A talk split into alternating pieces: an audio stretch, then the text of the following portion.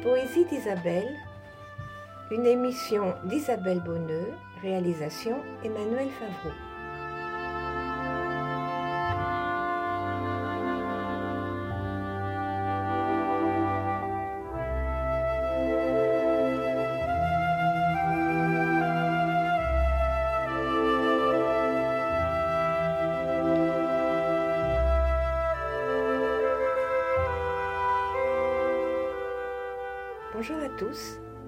Cette année, je ne vais pas entrer dans l'univers de différents poètes, mais me consacrer à un seul, Homère, et à un de ses longs poèmes épiques, 1200 vers environ, l'Odyssée.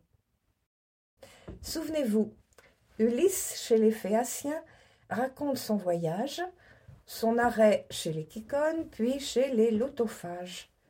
Toujours au champ neuf, il aborde avec ses compagnons au pays des Cyclopes.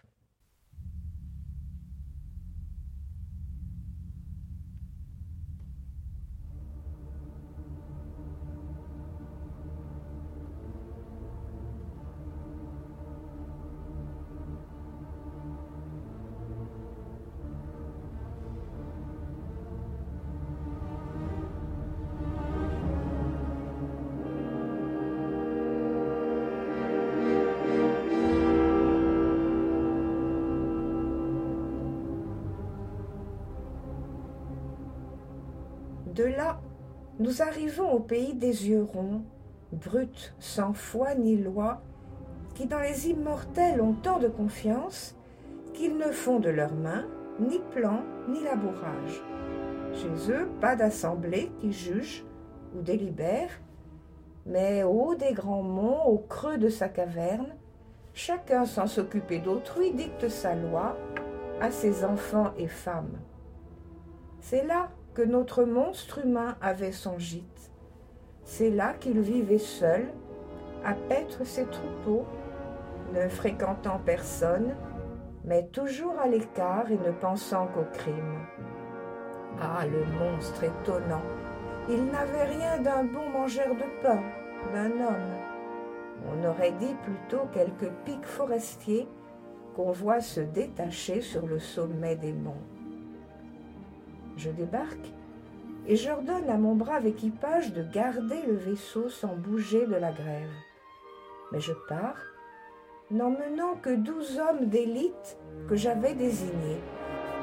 J'emportais avec moi une outre en peau de chèvre, de ce vin noir si doux que le fils des venteuses marrons m'avait donné. Pour le boire, en vin rouge aussi doux que le miel, il fallait n'en verser qu'une coupe remplie dans vingt mesures d'eau, et du cratère alors l'odeur montait si douce que c'en était divin et que n'en pas goûté aurait paru sans charme. Rapidement, nous arrivons à la caverne. Il n'était pas chez lui. Il était au pacage avec ses gras moutons. Nous entrons dans la grotte et faisons la revue. Clés chargées de fromage, agnelets et chevreaux dans les enclos bondés. Chaque âge avait ses stalles. Les aînés par ici et les cadets par là, plus loin les nouveau-nés. Des vases en métal, tous regorgeant de lait, les terrines, les seaux qui lui servaient à traire. Mais, aussitôt entrés, mes gens n'ont de parole que pour me supplier de prendre les fromages, les agneaux, les chevreaux, de vider les enclos et de nous en aller en courant au croiseur, retrouver l'onde amère. C'est moi qui refusais. Ah, qu'il eût mieux valu, mais je voulais le voir et savoir les présents qu'il nous ferait, cet hôte. Il n'allait se montrer à mes gens que trop tôt et non pour leur plaisir. Nous restons, nous faisons du feu, un sacrifice, et nous étons servis, nous mangeons des fromages puis dans la grotte, assis, nous restons à l'attendre.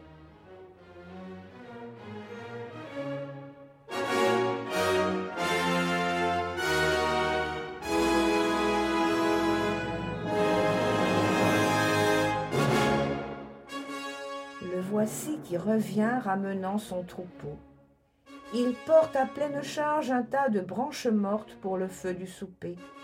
Sous la voûte, il les jette avec un tel fracas qu'éperdus nous fuyons au fond de la caverne. Il fait alors entrer dans cette vaste salle tout le troupeau dodus des femelles à traire, mais il laisse au dehors, dans le creux de la cour, des boucs et les béliers. Puis, il ferme l'entrée avec un gros rocher qu'il lève et met debout. Même avec vingt-deux hauts fardiers à quatre roues, on n'eût pas fait bouger cette pierre du sol. Quand il a pour portail ce roc infranchissable, il s'assied et se met à traire d'affilée tout son troupeau bêlant de brebis et de chèvres. Puis, lâchant le petit sous le pied de chacune, il fait de son lait blanc cailler une moitié qu'il écoute et dépose en ses paniers de joncs, mais il avait gardé le reste en ses terrines pour le boire à son heure ou pendant son souper. Ce travail achevé, et ce ne fut pas long, il rallume le feu et nous voit. Ce cœur sans pitié ne dit mot, mais sur mes compagnons s'élançant mains ouvertes, il en prend deux ensemble et comme petits chiens, il les rompt contre terre, leur cervelle coulant sur le sol l'arrosait. Puis, membre à membre, ayant déchiqueté leur corps, il en fait son souper. À le voir dévoré, on nous dit un lion, nourrisson de montagne. Entrailles, viande, moelle, oh, il ne laisse rien. Nous autres, en pleurant, tendions les mains vers Zeus. Voir cette œuvre d'horreur, se sentir désarmé.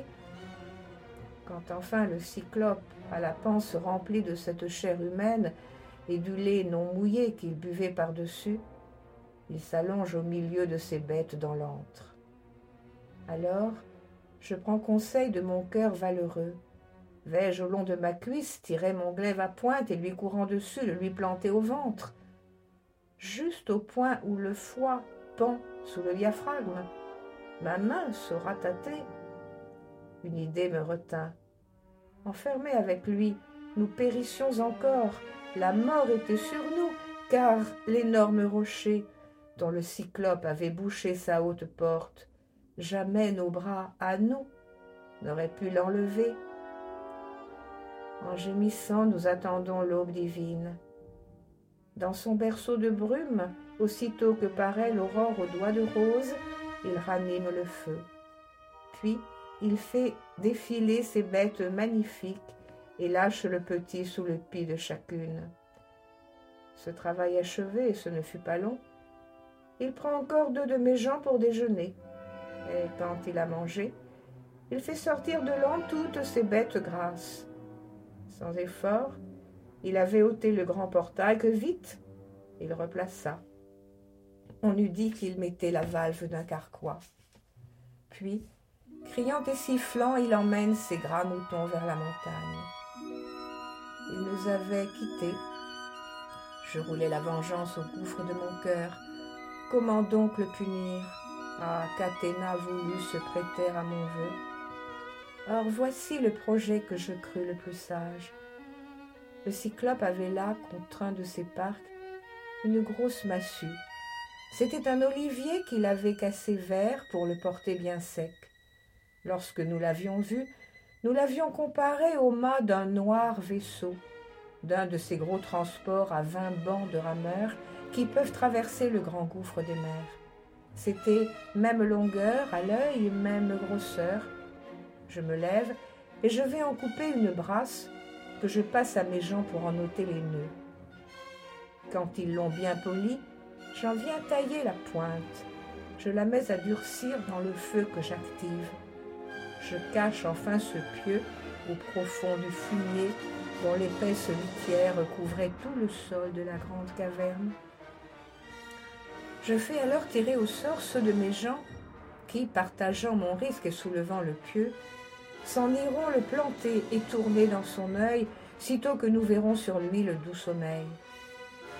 Le sort désigne ceux que moi-même aurais pris. Ils étaient quatre, et moi je m'enrôle en cinquième. Il rentre vers le soir, ramenant son troupeau à la fine toison. Mais sous la grande voûte, il pousse ce jour-là toutes ses bêtes grasses. Dans le creux de la cour, il n'en laisse pas une. Avait-il son idée, fût-ce l'ordre d'un dieu? Avec son gros rocher qu'il lève et met debout, il a bouché l'entrée. Il s'assied et se met à traire d'affilée tout son troupeau bélant de brebis et de chèvres, puis lâche le petit sous le pis de chacune. Son travail achevé, et ce ne fut pas long, il prend encore pour son souper deux de mes gens. Alors je viens à lui, tout près, je lui parle. Je tenais à deux mains une auge de vin noir. Cyclope, un coup de vin sur les viandes humaines que tu viens de manger? Tu verras la boisson que nous avions à bord. C'est la libation que je voulais t'offrir, pensant que ta pitié nous remettrait chez nous. Mais ta fureur n'a plus de bornes, malheureux. Penses-tu que chez toi jamais homme revienne lorsque l'on connaîtra cette étrange conduite? Je disais, mais prenant mon auge, il la vida. Quelle joie formidable à boire ce doux vin Il en voulut avoir une seconde fois. Donne encore, sois gentil, et dis-moi maintenant tout de suite ton nom, car je voudrais t'offrir, ô mon hôte, un présent qui va te réjouir. Sur cette terre au blé, les cyclopes ont bien le vin des grosses grappes, que les ondées de Zeus viennent gonfler pour eux, mais ça, c'est un extrait de nectar, d'ambroisie. Il dit, et de nouveau je lui remplis son auge de vin au sombre feu. Trois fois j'apporte l'outre, trois fois comme un fol il avale d'un trait.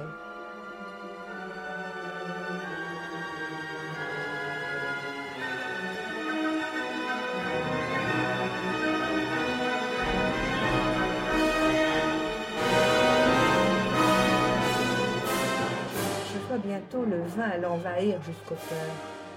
Alors, pour l'aborder, j'essaie des plus doux mots. Tu veux savoir mon nom le plus connu, Cyclope? Je m'en vais te le dire, mais tu me donneras le présent annoncé. C'est personne, mon nom. Oui, mon père et ma mère et tous mes compagnons m'ont surnommé personne. Je disais, mais ce cœur sans pitié me répond. Eh bien, je mangerai personne le dernier. Après tous ses amis, le reste ira devant. Et voilà le présent que je te fais, mon hôte. Il se renverse alors et tombe sur le dos. Bientôt nous le voyons ployer son col énorme, et le sommeil le prend, invincible dompteur. J'avais saisi le pieu, je l'avais mis chauffé sous le monceau des cendres. Quand le pieu d'olivier est au point de flamber, tout vert qu'il fût encore, on en voyait déjà la terrible lueur. Je le tire du feu, je la porte en courant, mes gens debout m'entourent, un dieu les animait d'une nouvelle audace. Il soulève le pieu, dans le coin de son œil ils en fichent la pointe. Moi je pèse d'en haut et je le fais tourner. Vous avez déjà vu percer à la tarière des poutres de navire et les hommes tirer et rendre la courroie, et l'un peser d'en haut et la mèche virer toujours en même place. C'est ainsi qu'en son œil nous tenions et tournions notre pointe de feu, et le sang bouillonnait autour du pieu brûlant. Paupières et sourcils n'étaient plus que vapeur de la prunelle en flamme, tandis qu'en grésillant les racines flambaient. Il eut un cri de fauve, la roche retentit, mais nous, épouvantés, nous étions déjà loin. Il s'arrache de l'œil le pieu trempé de sang, il le rejette au loin de ses mains en délire. Il appelle à grands cris ses voisins, les cyclopes, qui dans le vent de la falaise ont leur caverne. Ils entendent son cri, de partout ils s'empressent. Ils étaient là, debout, tout autour de la grotte, voulant savoir sa peine. Polyphème, pourquoi ces cris d'accablement? Pourquoi nous réveiller en pleine nuit divine? Serait-ce ton troupeau qu'un mortel vient te prendre? Est-ce toi que l'on tue par la ruse ou la force? De sa plus grosse voix, Polyphème criait du fond de la caverne. La ruse, mes amis, la ruse et non la force. Et qui me tue? Personne. Les autres de répondre avec ces mots ailés. Personne. Contre toi pas de force, tout seul. C'est alors quelque mal qui te vient du grand Zeus, et nous n'y pouvons rien. Invoque Poséidon, notre roi, notre père. À ces mots, ils s'en vont, et je riais tout bas. C'est mon nom de personne, et mon père Saint-Esprit qui l'avait abusé. Gémissant, torturé de douleur, le cyclope, en tâtonnant des mains, était allé lever le rocher du portail, puis il s'était assis en travers de l'entrée, les deux mains étendues pour nous prendre au passage, si nous voulions sortir dans le flot des moutons. Il attendait de moi pareil enfantillage. Je songeais aux moyens de nous arracher tous, mes compagnons et moi, aux prises de la mort. Et ruses et calculs, je mettais tout en œuvre. Notre vie se jouait, le désastre était proche.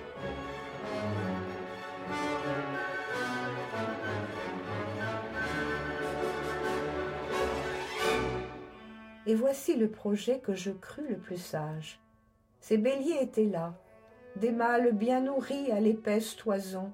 Grands et beaux, ils avaient leur laine violâtre. Sans bruit, avec l'osier qui servait de coucher à ce monstre infernal, j'avais fait des liens.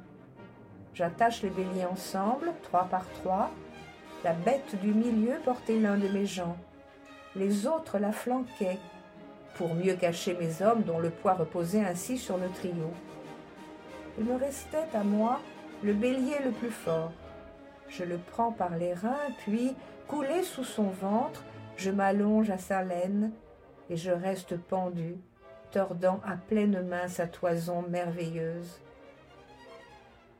Aussitôt qu'apparaît dans son berceau de brume l'aurore aux doigts de rose, les boucs et les béliers courent au pâturage. Secoué de douleur cruelle, le cyclope tâtait pour la fouiller l'échine de ces bêtes qui s'arrêtaient bien droites. L'enfant, il ne vit pas ce qui pendait au ventre dans l'épaisse toison. Le dernier à sortir, mon bélier, s'avançait, alourdi de sa laine et de mes lourds pensées. Polyphème le tâte et de sa grosse voix. Doux bélier, qu'as-tu donc? Te voilà le dernier à sortir de la grotte. Les autres t'ont laissé? D'ordinaire, c'est toi qui, le premier de tous, t'en vas paître à grands pas les tendres fleurs des prés. Aujourd'hui te voilà le dernier des derniers. Est-ce l'œil de ton maître qui cause tes regrets? Cet œil qu'un scélérat, avec ses compagnons infâmes, a crevé, ce personne Il dit, et le lâchant fait sortir le bélier. Dès qu'on est un peu loin de l'antre et de la cour, je me déprends d'abord, puis je délie mes hommes et, courant et poussant les bêtes trottinantes que leur graisse alourdit, nous rentrons au navire avec de longs détours. Ah, la joie de nos gens à nous voir reparaître, échapper à la mort, et les pleurs et les cris sur ceux qui ne sont plus. Mais les sourcils froncés, je défends que l'on pleure, J'ordonne qu'au navire on jette sans retard tout un lot de brebis à l'épaisse toison, et que sur l'onde amère, au plus tôt, l'on reparte. Mes gens sautent à bord et vont s'asseoir au banc. Quand, chacun en sa place, la rame bat le flot qui blanchit sous les coups, mais lorsqu'il est au point d'où la voix porte encore, je m'adresse au cyclope en paroles railleuses. Non, il n'était pas dit que tu devais, cyclope, manger les compagnons d'un homme sans vigueur, abusant de ta force au fond de ta caverne. Je vis dans son cœur double la colère. D'une grosse montagne, il arrache la cime, il la lance. Elle tombe au devant du navire, à la proue azurée. Peu s'en faut qu'elle atteigne la pointe des tambours. Je reprends et lui crie de toute ma rancune. Cyclope, auprès de toi, si quelqu'un des mortels veut savoir le malheur qui t'a privé de l'œil, dis-lui qui t'aveugla. C'est le fils de Laerte, oui, le pilleur de Troie, l'homme d'Ithaque, Ulysse. Je disais, mais déjà il faisait sa prière à son roi Poséidon, en tendant les deux mains vers les astres du ciel. Ô maître de la terre, ô Dieu coiffé d'azur, ô Poséidon, écoute. S'il est vrai que je suis ton fils, si tu prétends à ce titre de père, fais pour moi que jamais il ne rentre au logis, ce pilleur d'Ilion, cet Ulysse, ce fils de Laerte qui demeure en Ithaque, ou du moins, si le sort lui permet de retrouver les siens et sa haute maison, au pays de ses pères, fait qu'après de longs mots, sur un vaisseau d'emprunt, il n'y rentre privé de tous ses compagnons que pour trouver encore le malheur au logis. À peine, il avait dit, le Dieu coiffé d'azur exauçait sa prière. Nous reprenons la mer, l'âme navrée, content d'échapper à la mort, mais pleurant les amis.